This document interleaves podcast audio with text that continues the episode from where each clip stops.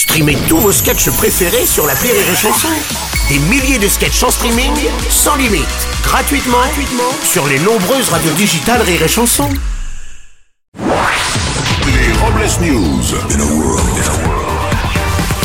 Bonjour, vous êtes sur Rire et Chanson, je suis Bruno Robles, rédacteur en chef des Robles News et du magazine Croisette et Levrette. Pour savoir où promener votre lévrier pendant le festival de Cannes. Bonjour, je suis Aurélie Philippon et je suis tellement fatiguée que les poches sous mes yeux sont devenues plus grosses que mes seins. Ah, c'est bien. C'était pas dur, mais Robles bon, hein. L'info du jour, c'est Le parquet national financier.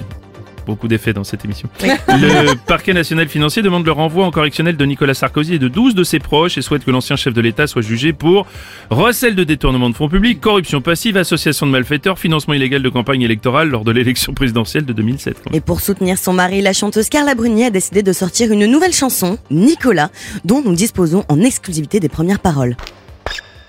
Quatre consonnes et trois voyelles, c'est le prénom de Nicolas. Il se murmure à mon oreille qu'il a besoin d'un avocat.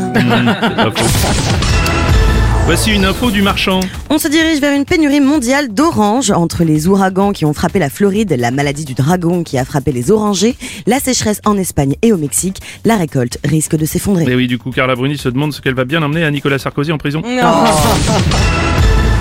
Une info, Mamie Virgin. Oui, la chanteuse Madonna vend aux enchères les photos de son livre érotique Sexe, publié en 1992 au profit des enfants du Malawi. 40 photos la dévoilant sous tous les angles, seule ou à plusieurs, en dominatrice, avec une mise à prix allant de 50 000 à 300 000 dollars quand même. Madonna qui était à l'époque la Isla Bonita, Eh hein, oui. maintenant c'est plutôt la Isla Boursoufla. Une info pelouse. Le week-end dernier, plusieurs joueurs du Toulouse Football Club ont refusé de porter un maillot floqué aux couleurs arc-en-ciel pour la journée de lutte contre l'homophobie. Le club les a écartés de la rencontre mais pas suspendus. Les joueurs invoquent des convictions personnelles pour ne pas porter les rayures symboles LGBT. Oui, Christina Cordula a réagi avec cette, à cette polémique en déclarant « Mais c'est dommage ma chérie, quand on est un gros con, les rayures ça mincit On enchaîne avec euh, une info sur Elisabeth. euh, ».